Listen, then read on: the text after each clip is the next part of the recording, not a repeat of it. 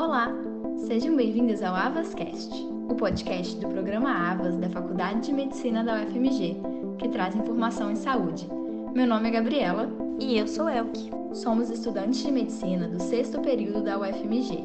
Nessa edição, vamos falar sobre prevenção e o controle de infecções pela Covid-19 em LPIs, que são instituições de longa permanência para idosos.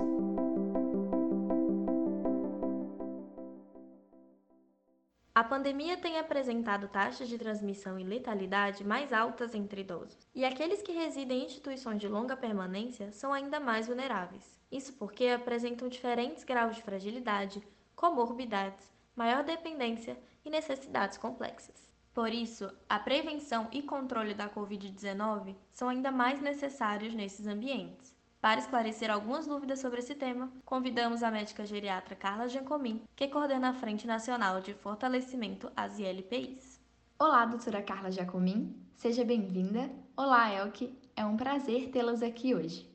Olá, Gabi. Olá, doutora Carla. Muito obrigada por ter aceito o convite dessa entrevista. Oi, Gabriela. Oi, Elke. Muito obrigada pelo convite. Para mim é um prazer estar aqui com vocês. Muitas pessoas não sabem como as ILPIs atuam. Por isso, inicialmente, gostaria que você abordasse em poucas palavras o que são as ILPIs. Em todo o mundo, existem instituições que prestam cuidados que a gente chama cuidados de longa duração, quer dizer, uns cuidados de longa permanência é, essas instituições que prestam esse tipo de cuidado, durante muito tempo eram chamadas de asilos, casas de repouso, clínicas geriátricas. Então, existem vários nomes para dizer da mesma coisa. São locais para onde vão pessoas que vão morar e que têm necessidades de cuidados, seja porque a família não consegue suprir essa necessidade de cuidados, seja porque não tem família, e aí essas pessoas começam a demandar cuidados prolongados. No Brasil, a gente convencionou chamar de de Instituição de Longa Permanência para Idosos, daí a sigla ILPI. Porque os residentes das instituições de longa permanência representam uma população com elevado risco de complicações e óbitos pela Covid-19. É preciso compreender que as pessoas que vão morar numa instituição de longa permanência são pessoas sabidamente vulneráveis, seja do ponto de vista clínico, porque têm algumas doenças, alguns tiveram um derrame, alguns têm um processo demencial, alguns têm dificuldade de locomoção ou mesmo é, dificuldades é, cognitivas. Então, tudo isso pode contribuir para que a pessoa é, demande um cuidado de longa duração. Só que numa mesma instituição podem morar 10 pessoas, 15, 20 ou até 100 pessoas. E quanto maior a aglomeração, maior a quantidade de pessoas no mesmo ambiente, maior a chance de propagação do vírus. Além disso, nesse grupo de pessoas que vivem na instituição estão aqueles sabidamente mais vulneráveis a morrer em caso de infecção pela Covid. Daí a nossa preocupação em, de certo modo, blindar essas instituições e garantir que as pessoas que estão ali estejam de fato protegidas do contágio pelo vírus que causa a Covid. Quais orientações para a prevenção da infecção pelo coronavírus a serem adotadas nas LPIs? No intuito de prevenir a infecção pela Covid-19 dentro das instituições de longa permanência, é, é, muito importante que não haja uma circulação maior de pessoas dentro da casa. Daí a orientação para que sejam suprimidas as visitas. Somente visitas essenciais podem ser autorizadas. O que, que, seriam visitas essenciais? Visita de pessoas que, de familiares, né, de alguém que esteja vivendo um processo de terminalidade, porque aí você tem direito a participar do processo de fim de vida do seu familiar. Além disso, várias medidas de barreira, quer dizer, a pessoa ao chegar à instituição de longa permanência, ela deve ter um, um lugar para poder limpar os pés. Se ela é funcionária, ela deve tirar o sapato ali, ter um sapato só para uso exclusivo dentro da casa, higienizar as mãos, trocar de roupa ou preferencialmente tomar um banho antes de iniciar o trabalho, ter uma roupa também só para uso dentro da instituição, portar máscara o tempo todo, isso visando que o vírus não chegue por meio de alguém que trará de fora. Uma outra possibilidade diz respeito à proteção dos próprios idosos. Então, os idosos devem estar vacinados, especialmente contra infecções respiratórias. Né? Isso favorece, fortalece a imunidade. É, os idosos não devem ficar aglomerados, deve haver uma distância mínima de um metro ou mais entre um, um, idoso e outro. Para isso, as rotinas das instituições têm que modificar. Então, são turmas diferentes para tomar café, para almoçar. Deve-se evitar ações coletivas dentro da instituição. É, caso haja necessidade de prosseguir com atividades coletivas, deve-se manter também essa distância mínima assegurar a utilização de máscara se o idoso tolera a máscara, porque em alguns casos pode ser difícil. Então, todas essas medidas dizem respeito a como proteger a instituição do contágio com o vírus da Covid-19. Os mesmos cuidados que os profissionais têm que ter ao chegar à instituição, eles devem ter também ao sair da instituição. Então, retirar a, a roupa que foi usada, tomar um banho, e aí colocar novamente a roupa para voltar a casa. Ao chegar em casa, o mesmo cuidado em relação à chegada na instituição. Aquela roupa da rua não deve entrar em casa. Então a gente deve tirar o sapato, lavar as mãos, tomar um banho, lavar os cabelos, tudo isso para realmente ficar livre de qualquer possibilidade de contágio. Em relação aos funcionários, o que mais deve ser orientado? Outras preocupações dizem respeito ao que fazer durante a, o trabalho. E aí, essas preocupações vão depender do tipo de função que a pessoa exerce. Por exemplo, se ela é uma, um profissional de serviços gerais, ela tem que usar bota de cano longo, ela tem que usar máscara, ela tem que é, fazer a limpeza do chão com um pano úmido para evitar dispersão de poeira, manter as, as, as maçanetas, manter a, as, todos os, os, objetos que são muito tocados, por exemplo, dorso de cadeira, porta, é, interruptor, é, descargas é, de vaso sanitário, o próprio vaso sanitário, tudo isso tem que ser limpo várias vezes ao longo do dia, seja com álcool a 70%, seja com uma solução clorada, como a solução com água sanitária. No caso da pessoa que trabalha na cozinha, todo o cuidado ao receber os objetos, ao receber os mantimentos. Então, a, os mantimentos, as embalagens devem ser limpas, devem ser é, também sanitizadas. Os entregadores não devem entrar dentro da instituição. Toda pessoa que chegar para trabalhar, deve ser perguntado se ela está com febre e medir a temperatura, deve se perguntar se ela teve contato com alguém gripado nos últimos 14 dias, deve se perguntar se ela tem algum sintoma gripal, tudo isso de uma, maneira de da gente tentar é, rastrear precocemente se existe algum sinal de que essa pessoa esteve em contato com alguém é, Covid positivo. Essas pessoas se estiverem sintomáticas ou se tiverem tido contato com alguém, não deve ser permitida a entrada dentro da instituição. Os cuidadores, profissionais de, de, enfermagem, os técnicos de enfermagem, os médicos, devem manter uso também de máscara o tempo todo, usar o avental próprio da instituição só para o trabalho, deixar no, também a, o, o calçado do lado de fora. Então, todos esses cuidados visam prevenir o contágio eh, durante o trabalho e evitar ao máximo o toque com o paciente. Então, eh, eu sei que essa é uma, uma demanda difícil, porque as pessoas são muito mais habituadas a tocar, principalmente na, na nossa cultura, mas a gente tem que estar atento a não tocar os pacientes e não se tocar, não tocar a face, para exatamente manter essa, essa precaução. Muitas instituições de longa permanência proibiram a visita de familiares por causa da pandemia. O que pode ser feito para que os idosos não percam contato com seus familiares e amigos? A falta desse contato pode prejudicar o idoso de alguma forma? A necessidade de interromper as visitas diz respeito à proteção da população idosa que mora na instituição. Então, há muitas maneiras hoje em dia da gente driblar essa interrupção de contato físico. Pode-se chamar, fazer chamadas eh, virtuais, né, e as pessoas entrarem em contato umas com as outras. Pode-se chegar próximo à instituição e fazer contato à distância pela janela. É, é muito importante que as pessoas recebam notícias dos seus familiares, para que elas percebam que elas estão sendo cuidadas, que elas são amadas, que elas não foram abandonadas. A própria instituição pode favorecer esse cuidado, é, entrando em contato com os familiares e colocando a pessoa idosa para conversar com eles. O aparelho celular que for utilizado para fazer esse contato deve ser higienizado antes e após o uso pela pessoa idosa. Por quê? Porque a, a falta de convívio social, ela pode sim ser deletéria para a pessoa mais velha. A pessoa pode ficar mais ansiosa, mais angustiada, pode ficar com medo.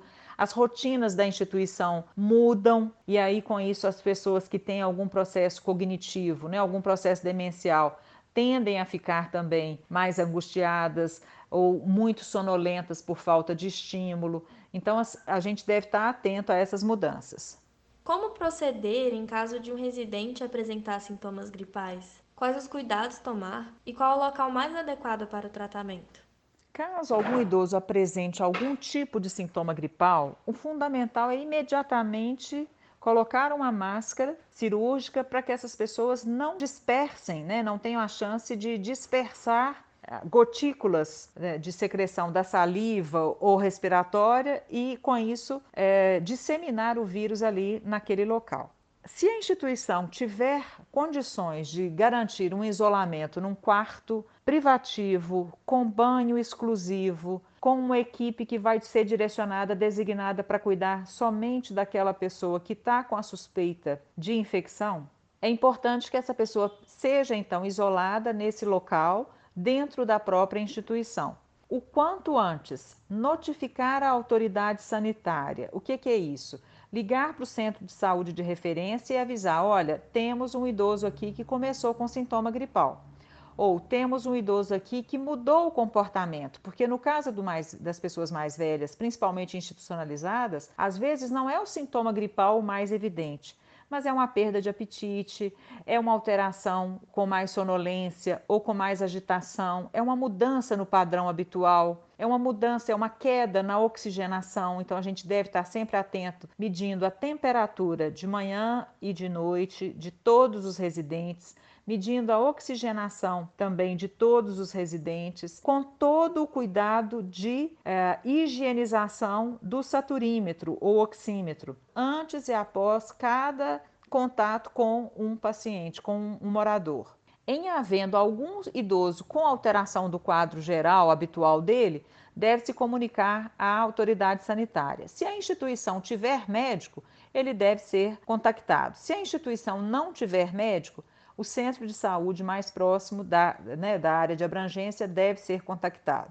O idoso, então, deve ser testado para a presença do Covid. E o melhor teste é o teste do PCR, onde a gente vai, então, verificar a existência de vírus naquela pessoa. Se o teste do PCR não estiver disponível, vocês podem fazer o teste rápido, mas somente no oitavo dia do início dos sintomas. Então, é importante que a, que a instituição toda preste atenção em cada um dos seus idosos e registre para que a gente perceba se houve ou não mudança no padrão, seja da temperatura, seja do apetite, seja do sono, seja da, da oxigenação. Uma queda de oxigenação é muito é, indicativa de que está havendo um processo respiratório, um processo infeccioso respiratório. Se a instituição não dispuser de local específico que possa acolher esse idoso de forma privativa, ele deve ser removido para um local. Quem vai definir esse local seria a Secretaria Municipal de Saúde ou a Secretaria de Assistência Social ou ambas juntas, no caso das ILPIs que têm convênio com o, a, o sistema de assistência social. Algumas ILPIs já se organizaram e até já alugaram um cômodo, um imóvel, para receber ali os sintomáticos, para que haja esse afastamento dentro das melhores condições. Se ainda assim isso não for possível, a orientação é que seja então conversado da possibilidade dessa pessoa ir para um hospital e fazer a sua quarentena lá, ficar 14 dias isolado a partir do início dos sintomas. De, é, se houver a presença, confirmação da Covid, é mais um motivo para que esse, esse, essa vigilância seja ainda mais rigorosa, porque não é incomum que uma pessoa mais velha evolua de modo grave e rápido para uma síndrome respiratória aguda grave, que vai certamente necessitar de uma hospitalização. Se for recomendado o atendimento hospitalar, como deve ser realizada a transferência de um caso suspeito ou confirmado da ILPI para o hospital ou unidade de urgência? O Brasil é um país muito desigual, então os recursos também das ILPIs são muito desiguais. Nós temos ILPIs que têm é, acesso a planos privados de saúde, temos equipes multidisciplinares, mas nós também temos ILPIs que são muito muito restritas em termos, em termos de recursos. Então, o, a orientação é o seguinte: cada município deve organizar como se, dar o, como se dá o fluxo. Por exemplo, é, nós temos municípios em que nós estamos conseguindo evitar a passagem pela unidade de urgência e o idoso que demande hospitalização, ele vai sair da instituição é, por meio de um transporte sanitário. Nem todas as cidades do Brasil têm SAMU, então a gente pode ser que seja via SAMU, mas pode ser que seja via alguma ambulância e pode ser que seja até via algum transporte da própria instituição. O que ocorre é a pessoa será levada da instituição de ambulância ou com o transporte que a instituição dispuser para o hospital de referência daquele município. O que, que nós gostaríamos de garantir? Que houvesse acesso em tempo hábil para a hospitalização adequada. Se vai passar pela unidade de pronto atendimento ou não, dependerá do gestor municipal acordar com a, os hospitais e com as ILPIs é, um fluxo definido nesse sentido. E sobre o retorno desse paciente internado à ILPI, quais as recomendações? A pessoa idosa somente poderá voltar à instituição depois de garantido um teste de cura da Covid, que seria a presença de anticorpos que demonstram que a pessoa já superou a doença, a, a supressão dos sintomas com mais de 72 horas e o monitoramento vigilante de toda a equipe em relação à chegada desse novo, de, a, ao retorno desse residente para a instituição. Se a instituição não dispuser dos recursos necessários para garantir esse cuidado, esse monitoramento e esse isolamento que ainda se faz necessário, é preciso discutir uma outra alternativa, que pode ser ir para um hospital de menor complexidade, é, cumprir esse isolamento que falta ainda em outro local, é, mas é necessário garantir que a pessoa só retorne para a instituição com essa segurança de que ela não está mais contaminante. Pacientes mais frágeis, que têm um agravamento da doença, podem ainda necessitar de cuidados paliativos. Como deve ocorrer essa abordagem? É muito importante que as pessoas entendam que o cuidado paliativo não é o cuidado só no fim da vida. Cuidado paliativo significa você cuidar integralmente da pessoa. Inclusive, quando você não consegue curar uma doença, você já está prestando cuidado paliativo. É importante que as pessoas percam medo das palavras, né?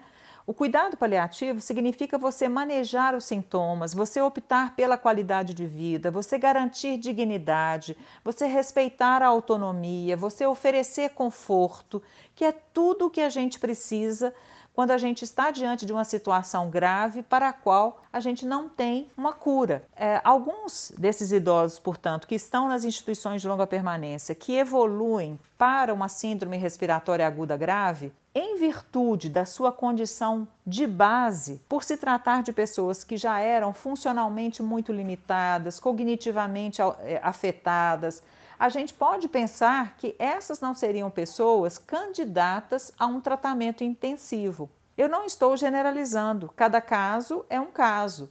O familiar, o próprio idoso, se ele estiver em condição de opinar, é importante que ele fale como ele gostaria de ser tratado em caso de precisar de ir para um hospital ou precisar ser internado num centro de terapia intensiva. A grande questão que a Covid-19 traz é que, se você precisar de um centro de terapia intensiva, você vai precisar por pelo menos duas semanas, que tem sido a média de permanência das pessoas dentro do CTI. Ocorre que as pessoas que estão em instituições de longa permanência muitas vezes não são candidatas a tratamentos intensivos. E aí o cuidado paliativo ele se impõe. O que, que seria o cuidado paliativo? Seria a garantia daqueles quatro pilares: conforto, dignidade, respeito à autonomia, não sentir dor de forma alguma e você oferecer um cuidado que seja proporcional à necessidade da pessoa, mesmo que seja num acompanhamento de fim de vida. E é bom que se garanta dignidade na vida e na morte. É importante que haja qualidade de vida e qualidade de morte. Esse é o nosso grande desafio. Infelizmente, no Brasil, nós ainda estamos numa situação ainda muito incipiente é, em termos do acesso a cuidados paliativos. Mas cada vez mais, mais pessoas se interessam, mais equipes são formadas. Então é importante que as pessoas busquem apoio em equipes que já existam, que entrem em contato com sites, com a própria Associação Nacional de Cuidados Paliativos. É, nos seus estados existem sociedades científicas de cuidados paliativos, né, sociedades de tanatologia. Então, é importante que aconteça esse contato, essa busca, para que a gente possa se ajudar mutuamente. Em algumas cidades estão havendo voluntários de cuidados paliativos, em alguns serviços existem equipes de cuidados paliativos que estão à disposição, especialmente em serviços terciários, em hospitais, em hospitais universitários. Mas, como eu disse, nós somos um país muito desigual. Então, se eu tenho acesso a um cuidado paliativo de qualidade, é bom que eu o faça, que eu realmente procure e consiga. Se eu não tenho acesso, que eu busque onde encontrar, seja por meio virtual, seja por ter um contato, fazer um telemonitoramento, um telematriciamento, né, uma teleconsulta com um paliativista. Acho que todas as possibilidades agora serão estratégicas para a gente encontrar soluções. As estatísticas mostram que os óbitos provocados pela Covid-19 são mais frequentes na população acima de 60 anos. Quais as recomendações em caso de óbito de um residente da ILPI? Caso aconteça o óbito dentro da instituição de longa permanência, a orientação é que as pessoas não devem tocar o corpo. O corpo ele vai ser manuseado de acordo com a norma técnica que foi definida pelo Ministério da Saúde. Então, todas essas medidas estão no site do Ministério da Saúde. As pessoas não devem se aproximar, apenas um ou dois familiares devem chegar e podem ver né, o, o corpo ali naquele local. Não deve haver velório, é, porque não deve haver aglomeração. Então, existem todo um cuidado de biossegurança em relação ao manuseio do corpo porque a gente considera que, embora seja muito pouco provável que haja contaminação, todo cuidado é necessário. Outra questão muito importante é como comunicar às famílias que existiu um caso suspeito ou que existiu um caso confirmado de Covid. Quanto maior a transparência das instituições, melhor. Mantenham contatos diários, frequentes, com os familiares dos moradores, alertem para o caso de se existe algum caso suspeito dentro da instituição e, da mesma maneira, o caso de óbito. Muito mais terrível é se você tem um caso de óbito por Covid na instituição e não comunica nem com a autoridade sanitária, nem com os familiares. Você apenas está aumentando a chance de outras pessoas se contaminarem e de outras pessoas evoluírem com mais dificuldade. Ótimos esclarecimentos. Muito obrigada, doutora Carla, pelas informações. Muito obrigada, doutora Carla Jacomim, pela participação. Gabriela e Elke, muito obrigado pela oportunidade que vocês estão dando da gente poder contribuir, colaborar com informações de qualidade, com informações é, cientificamente embasadas, porque no Brasil é um país muito desigual, então há pessoas com acesso à informação, mas há pessoas muito desinformadas e as instituições de longa permanência não são diferentes, nós temos instituições de diferentes padrões é importante esse trabalho que vocês estão fazendo, é louvável esse trabalho, esse esforço por oferecer informações e facilitar o acesso a um cuidado de qualidade. Agradeço profundamente essa oportunidade. O programa de hoje termina aqui. Agradecemos a participação da doutora Carla Giacomin. Para mais informações sobre o Covid-19, acessem o site do Ministério da Saúde www.saude.gov.br e se protejam das fake news. Até a próxima!